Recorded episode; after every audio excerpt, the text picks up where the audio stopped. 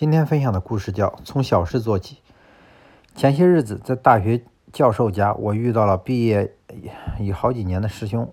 他在大学期间是一名出类拔萃的高材生，在所有人眼里，未来的他不是工程师就是大款，总之前途无量。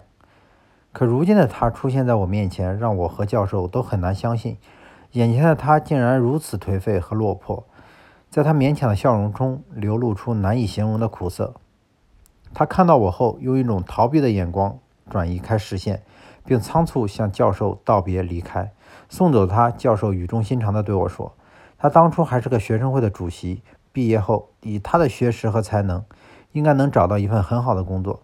当时有很多家单位来要他，但他眼光太高，看不上自己希望干的工作，对方单位又不要他。就这样，他高不成低不就，一晃就是三年，到现在仍待在家里。”与他一起毕业的学生有很多人在校期间表现一般，可人家没有挑肥拣瘦，都从不起眼的工作干起，如今都大有些成就了。教授说到这里，我则想起了一个故事：有两个年轻人都在找工作，一个是英国人，一个是犹太人。他们一起走在大街上，发现地上有一枚硬币，英国人看也不看走了过去，犹太人却很小心地将硬币捡了起来。英国人鄙夷地看着犹太人说：“一枚硬币你也捡，没出息。”犹太人望着英国人，失望却不解地说：“让钱从身边失去，真没出息。”他们走进一家公司，这个公司很小，工作也累，工资也低，属于大家都不愿意干的一种工作。英国人不屑一顾地走了，犹太人却很高兴、很珍惜地留了下来。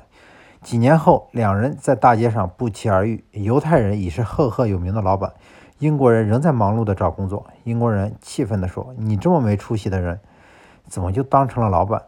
这么有钱？”犹太人很谦虚地说：“因为我善于从小事做起，能珍惜身边的每一枚硬币，而你却愿意跨过硬币，不愿意干微小的工作。”英国青年并非不喜欢钱，他喜欢的是大钱，而不是小钱。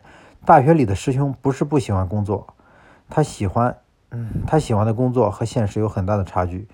现实毕竟是现实，不同于我们每个人的目标。目标固然要有，可生活的底线要求我们从身边的小事做起。看看我们身边成功的人，他们并没有沉浸在空妄的目标里，而是脚踏实 脚踏实地的从小事做起，厚积薄发。